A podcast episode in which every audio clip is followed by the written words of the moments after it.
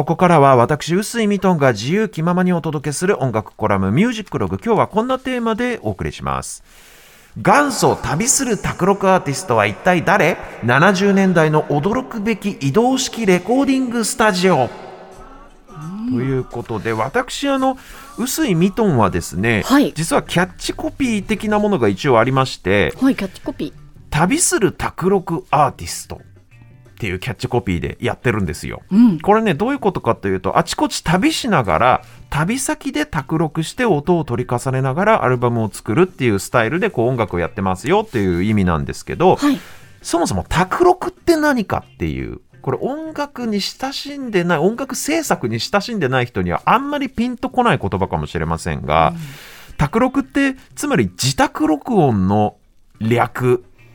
だと思うんですけど語源としては、自宅の卓に録音の録ですね、うん。その名の通り家で録音することです。はい。それを卓録って言うんです。あの普通音楽作るっていうと家では撮らないんですよ一般的には。どこで撮るかって言ったら基本、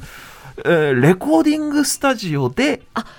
録音するっていうのが古くからまあ一般的というかうんうん王道の手法なんですね。はい。まあなんといってもいろいろと録音機材が必要になりますし、そういう設備面の問題っていうのがまずありますよね。あとその防音設備っていう点で言うと例えばバラードの演奏中にカラスの鳴き声が入ったりしたらちょっとこうやり直さなきゃならなくて大変じゃないですか。確かに。それと昔はあのテープに録音しましたから、はいその業務用のテープレコーダーっていうのが本当にちょっとしたタンスくらいのサイズありますんで、はい、はい。こういったことを考えるとやっぱ機材の面とか防音の面とかで考えると設備的にやっぱ自宅で音楽制作っていうのはなかなか難しいというかハードル高い部分があるわけですよ。うん。とはいえですよレコーディングスタジオじゃあ借りれば全ての問題解決するかというと設備面の問題は解決してもやっぱりねお金かかってしょうがないのよスタジオ借りるって撮影スタジオなんかでもそうじゃないですかもう1時間ごとにちゃんとこうお金が。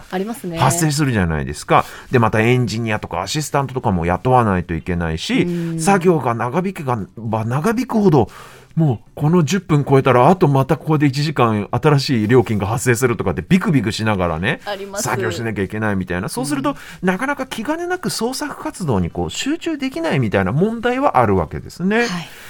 なので古今東西問わずやっぱりこの自宅で時間を気にせずに音楽作りに没頭したいっていうアーティストはたくさん当然います。うんでじゃあどうするかっていうと昔その録音機材が非常に巨大だった時代っていうのはそういう機材をなんとか自宅に大量の機材運び込みましてはい。なんとか無理くり自宅で録音するっていうアーティストも結構古くからいましてですね、うん。例えば日本でいうと大滝栄一さんとか細野晴臣さんなんていうのは、福生とか狭山とかにある米軍ハウスをこう自宅にしてで米軍ハウスのエリアとかって結構おお庭が広かったりとかで隣の家と距離がありますからえー多少ちょっと音が漏れても大丈夫っていうことでそういうところに機材持ち込んで録音したりとか、うんうん。あるいは僕が大好きでこの番組このコラムでもよく登場しますザ・バンドというアメリカのバンド、彼らはウッドストックの田舎に自分たちで一軒家を買ってはい。山奥に、でそこに機材持ち込んで録音したりなんてこともしてたんですね。で最近の時代だと例えばビリー・アイリッシュなんかは実家の自分たちの寝室ではい。のパソコンで録った、あええ作品っていうのがこれでグラミー賞取ったりもしてますからね。うんうんうんある意味この例えばその表の通りを救急車でも通ったらこの演奏をやり直さなきゃいけないみたいな、えーこれはああるとしてもデメリットはいろいろあるにせよやっぱり多くのアーティストたちが卓録を愛してきたという歴史もまああるわけなんですよ。で、僕がこの提唱しているというかキャッチコピーにしている旅する卓録アーティストっていうのは何かっていうと、卓録ってまあ自宅で録音の略かもしれないけど別に自分の家じゃなくてもよくないってことに気づいたわけなんですね。うん。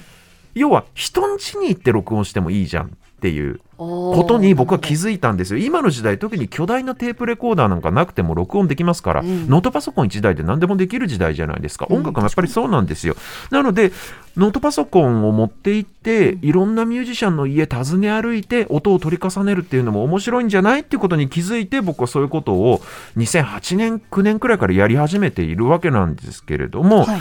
まあ、つまりですね、卓録っていう家で録音するっていう手法自体は大昔からあります。はい。あるけれども僕みたいにそのパソコンとマイクを持ってあちこち移動しながら人の家で卓録するっていうのはこれデジタルならではと言えますよね。うんなので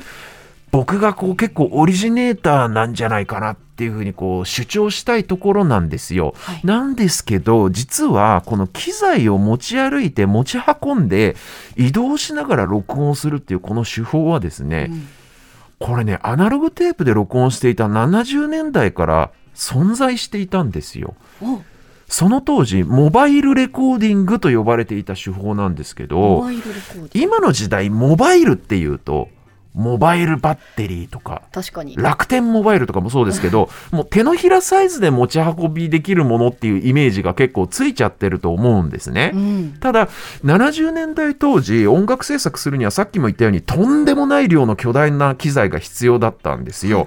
それでモバイルレコーディングっていうのは一体どういうことかと言いますと、そもそも英語のモバイルっていう言葉の意味としてですねはい。もともとの語源というか英語の意味としてはこれ動かせるものとか動かしやすいもの。はい。っていう意味の言葉なんですよ。うん。でちょっと話それますけど、はい。例えば自動車。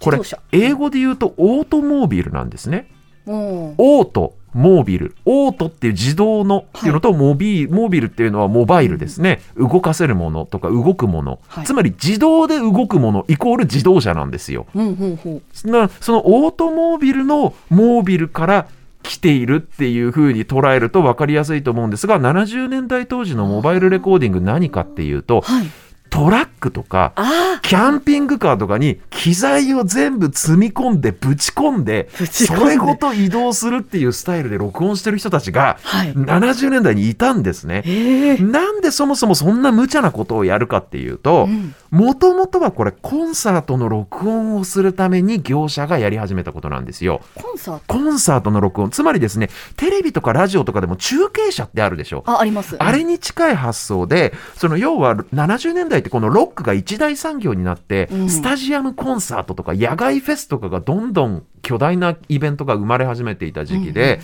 そういうところで録音したものをあライブアルバムとして売るっていう、うん。そういうビジネスが生まれ始めた頃なわけですね。うんうん。でコンサートホールとかライブハウスならまだしもですよ。そういうスタジアムとか野外フェスでライブを録音するってなったら現地に機材なんか何一つありませんからはい。ゼロからもう全部持ってくしかないわけじゃないですか。確かにでもライブのたびにいちいちトラックから機材を下ろして、うん。組み上げて配線全部してライブやって録音してライブ終わったら全部またケーブル引っこ抜いて機材トラックに積んでってその繰り返しはちょっと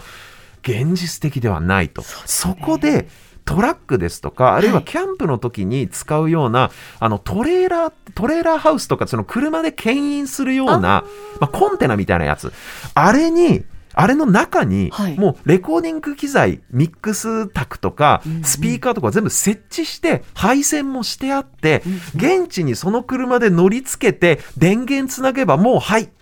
これで録音スタートできますっていう状態で持ち運ぶっていうことを考えつくわけですね。うんつまりトラックの中とかコンテナの中でもうスタジオを作っとくわけです。でいちいち機材をばらさないという。なるほど。もう会場に横付けするだけで準備完了っていうスタジオごと移動するっていうこれ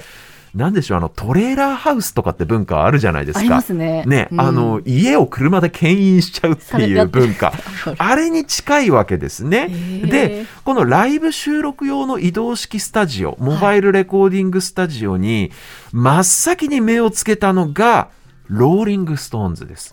彼らはあの主にね以前この音楽コラムでも話しましたけどオリンピックスタジオっていうロンドンにあるこの立派なレコーディングスタジオを根城にしていたというか本拠地にしていたんですけれども、はいこのモバイルレコーディングスタジオこう、まあ、トラックの中にスタジオが入ってるみたいなものを自分たちで買います。はいはいえー、別にこのお金もあるしいくらでもレコーディングスタジオ使いたい放題だからいいじゃんレコスタで普通に撮ればって思うじゃないですか、うん。あのねもう行くのめんどくさいわけスタジオに。行くのめんどくさい。ちょっといい感じのお城とかに泊まり込んで首地肉林のこの生活をしながら、はい。このスタジオに来てもらって その場で気が向いた時に撮るっていうもうセレブなんですね完全に。発想が。だからもうスタジオ行くの面倒だからスタジオがこっちに来てよみたいなイメージですよ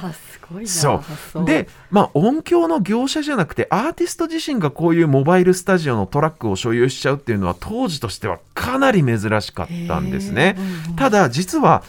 ストーンズがじゃあ元祖かというとストーンズと全く同じ時期に同じ年にこのレコーディングスタジオをあ移動式のレコーディングスタジオをはい開設したもう一人アーティストがいるんですよ。うんその人の名をロニー・レインと言います。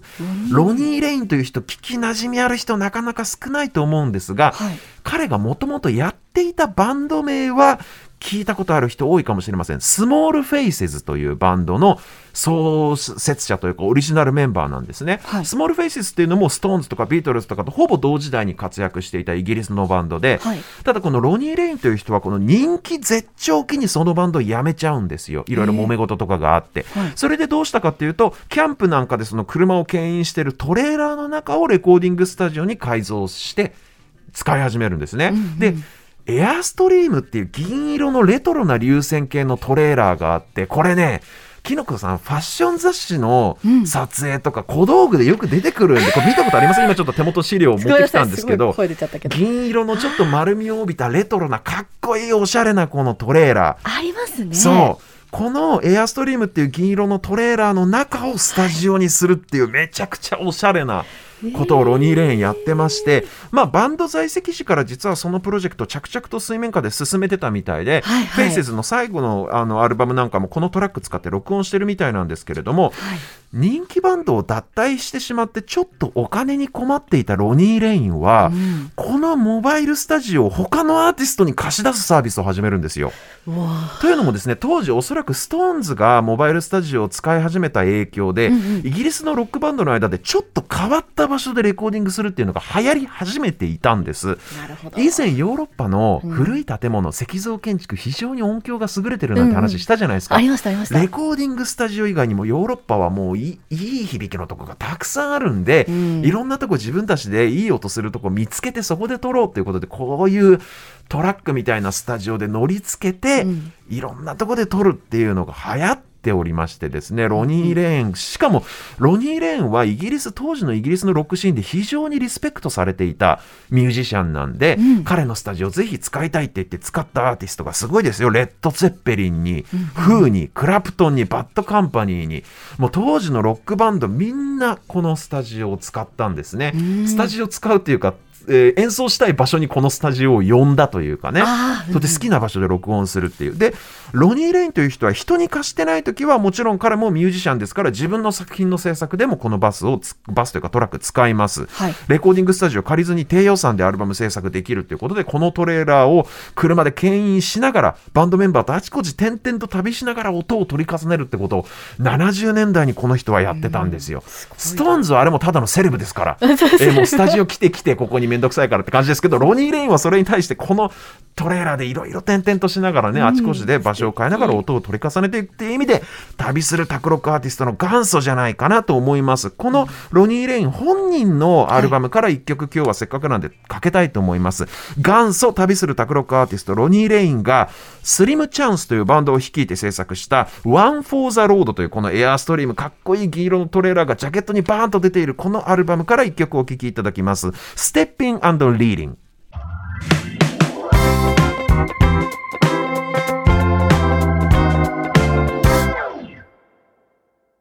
お聴きいただいているのはロニー・レインズ・スリム・チャンスといううアーティスト名で、えー、ステッピングリーリンという1976年の曲でした。これね、One for the Road というアルバム、さっき言ったようにエアスエアーストリームというトレーラースタジオがバーンと前面に、えー映っているジャケットなんですけど、かっこいいジャケットで、かさらにロマンがあるのが、このトレーラはいーのレコーディングスタジオ現存してるんですよ。今もあるのよ。もう僕もいつか見に行きたいと思ってるんですけどね。ちょっとツイッターアカウントでこのジャケット、あの、多分アップできると思うんで、えーぜひ皆様、今700人ちょっとくらいまでいってるみたいなんで、よし、1000人いけるかも。ということで、この後はメッセージゾーン、今日も本当にすいません。全カットでラジオショッピングに参ります。